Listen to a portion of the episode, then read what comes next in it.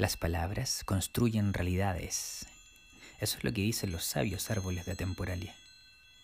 Este y muchos otros temas más, hoy, aquí, en el universo Atemporalia.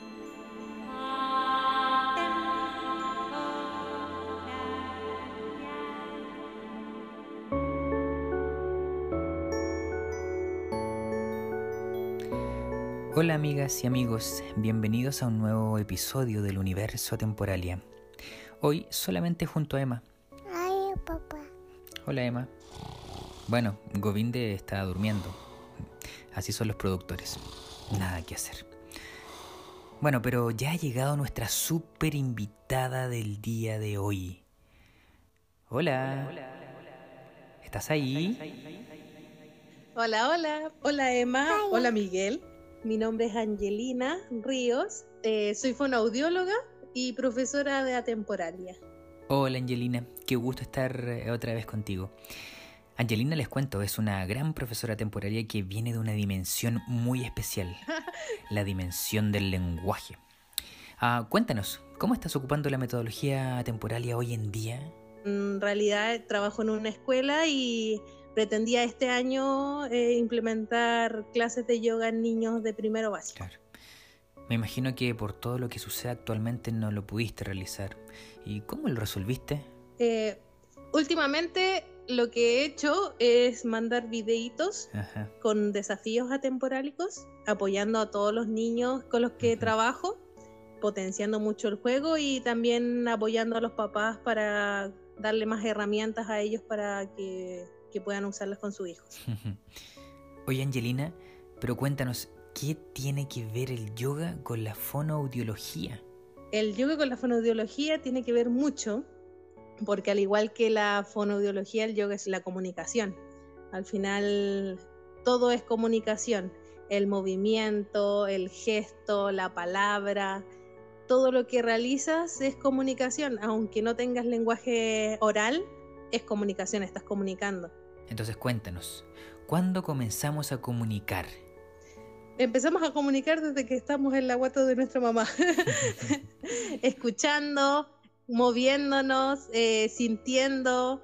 eh, desde ese momento ya es comunicación. Sobre todo los niños, que los niños son súper receptivos en ese punto porque también son muy fáciles de Mm. entender comunicativamente. Son súper literales, ellos dicen lo que sienten, llorando, eh, verbalizando, todo lo que ellos expresan y dicen y sienten, lo, lo comunican. ¿Y qué deberíamos hacer nosotros los adultos para estar atentos a la comunicación de los niños y las niñas? Bueno, se nos enseña de que nosotros como adultos somos emisores del mensaje. Tenemos que emitir, emitir, emitir y el niño recibir, recibir, recibir. Al final tenemos que darnos cuenta de que no es así, de que también tenemos que escuchar al niño y observar, que es lo principal. Algo tan básico como quedarnos callados y escuchar al niño es súper importante. Entonces te invito ahora, Angelina, a que nos quedemos callados. ya, Un momento, solo un momento. Y escuchemos un audio que nos llegó. Hola amigos de Temporalidad, mi nombre es Esteban, soy de Copiapó. Escuché el programa anterior y llegué a ustedes porque a mi hijo le gusta Temporalidad. Em, ellos son de distintas edades y quisiera saber cómo puedo estimular el lenguaje en estos momentos que tengo que educarlo de aquí, desde casa. Eso amigos, abrazo a todos y todas. Chao. Qué buena pregunta. Gracias Esteban y muchos saludos a Copiapó. Tenemos muchos estudiantes por allá y una escuelita muy amiga. Cupayapu se llama. Saludos para ustedes amiguitos. ¿Cómo podemos responder a esta pregunta, Angelina? Mm, Ya, para niños de 0 a 3 años, lo más recomendable es cantar, hablar delante de ellos y, eh, aunque suene súper loco para las mamás, es contar todo lo que yo hago. Por ejemplo, ahora voy a cocinar, voy a eh, echar eh, dos cucharadas de, de- de azúcar en la taza, hablar todo, todo, todo lo que voy haciendo, porque al final los niños van recepcionando todo y, y lo van imitando y lo van aprendiendo. Mm, Después con niños un poquito más grandes de los 6 años, hablar con ellos y, y también enseñarles a ser el emisor del, del lenguaje. Y la única forma de ser emisor del lenguaje es teniendo léxico, aumentando el léxico del niño y la única forma de aumentar el léxico es contando cuentos. Eh, si yo escucho palabras que yo no conozco y después es súper fácil incluirlas dentro de mi lenguaje. O sea, si yo aprendo y aprendo, aprendo palabras, después cuando alguien me pregunte yo voy a tener un montón de palabras para después responder. Y con los más grandes, investigar cosas. O sea, por ejemplo, plantearles preguntas y que aprendan a buscar. Es súper importante enseñar a buscar, algo que no se nos enseña. Eh, al final la información está ahí, aprendamos a encontrarla. Algo que hacía mucho con, con mi abuelito, ahora me acordé, buscar en diccionario.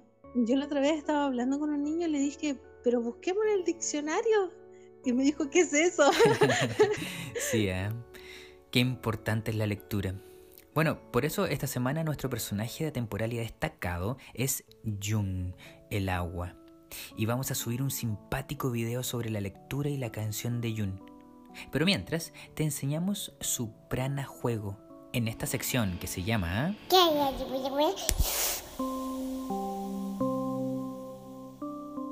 Para realizar este prana juego, simplemente ponte de pie. Estira tus brazos hacia los costados y cantando crea círculos con tus brazos. Yun, yun,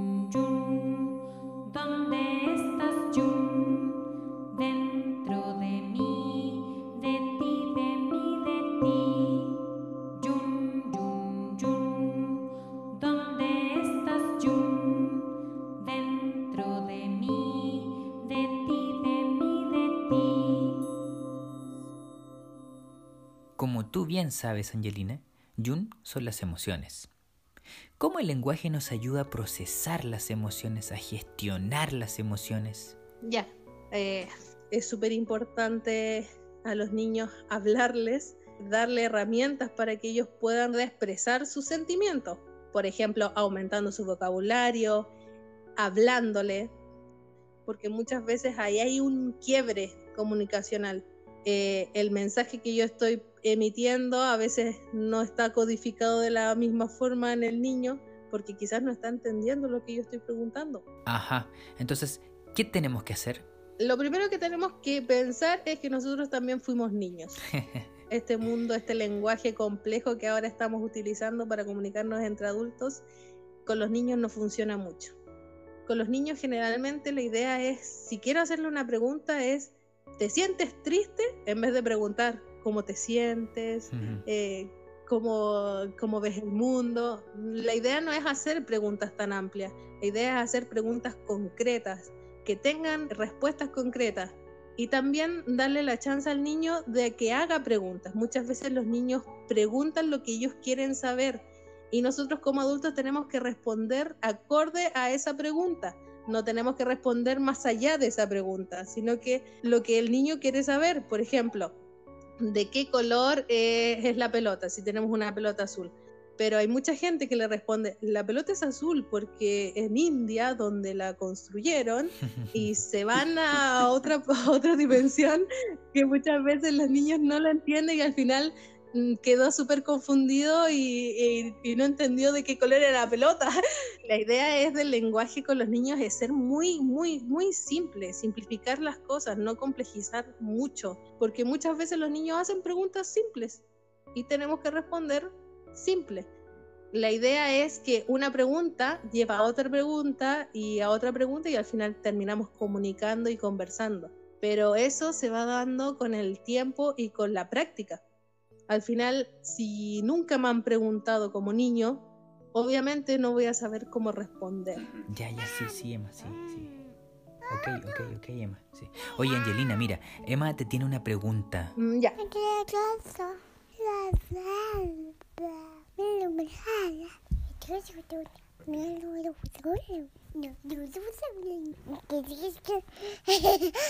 Sí, sí, al final todo es lenguaje y la gestualidad de las, manos ayudan mucho, pero mucho, mucho, mucho, sobre todo los niños muy, muy, muy pequeños, están recién aprendiendo a hablar, es la forma anexa a, a las palabras.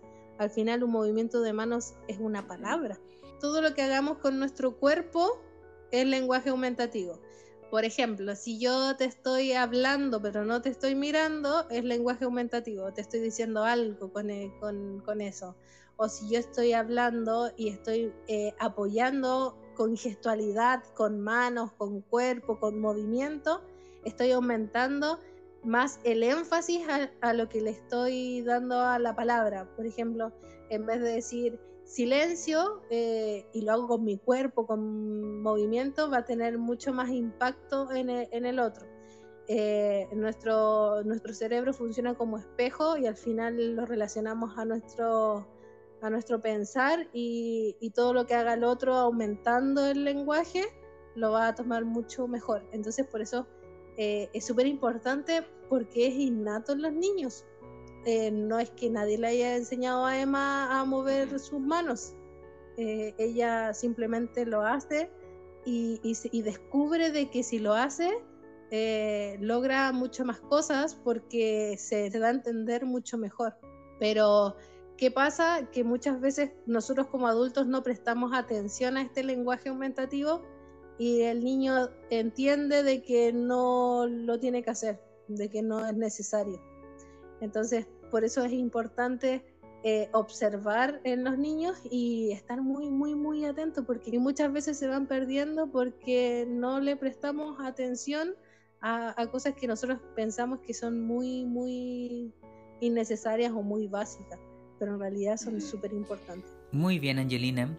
Es tiempo de que nos des tu recomendación de esta semana. ¿Alguna película, de música, libros? A ver, yo tengo recomendaciones de una fundación que se llama Alma, que últimamente ha subido muchos, muchos libros y que además de subir los libros, eh, da preguntas antes, durante el texto y después del texto. Eh, hay que considerar de que los cuentos a los niños nunca hay que leerlos todos en un día, sino que dejar que imagine, leer dos páginas, al siguiente día leer dos más y al final construir el cuento. Al final los cuentos se construyen. Eh, dentro de la, página de la Fundación Alma hay dos libros que a mí me encantaron, que es Más te vale, Mastodonte, que habla básicamente de que el lenguaje crea realidades y que como yo me exprese o como yo diga las cosas es como el resto me va a recepcionar o como el resto me va a tratar. Y perdido y encontrado, que perdido y encontrado eh, habla básicamente de que la respuesta está en nosotros. Eh, aunque queramos buscarla en el exterior, al final la respuesta está en nosotros y nosotros somos la solución de todo son libros infantiles que, nosotros como adultos, yo como adulta cuando lo leí quedé como wow. Para los niños es mucho más impactante. Qué genial, Angelina. Vamos a dejar entonces los links en la descripción del, de, de este episodio para que las amigas y los amigos que están escuchando puedan descargarlo y disfrutar tanto como tú lo hiciste. Y bueno, ya se nos acabó el tiempo. Uh, lo pasamos súper bien contigo. Mira, qué rápido pasó el tiempo. Bueno, así es atemporalia. Uh, agradecemos tu compañía en este lindo programa donde aprendimos mucho sobre la comunicación y el lenguaje. Eh, muchas gracias, Miguel. Muchas gracias, Emma. Cuando quieran, conversamos otro día. Genial aquí de, de participar en, en la radio atemporal. Muchas gracias, Angelina, de nuevo. Chao, chao. Chao, chao.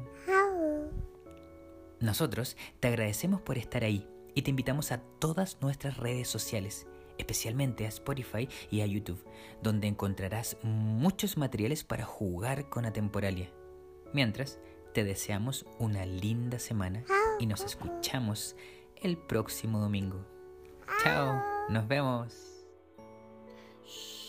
para que no despierte Govinde.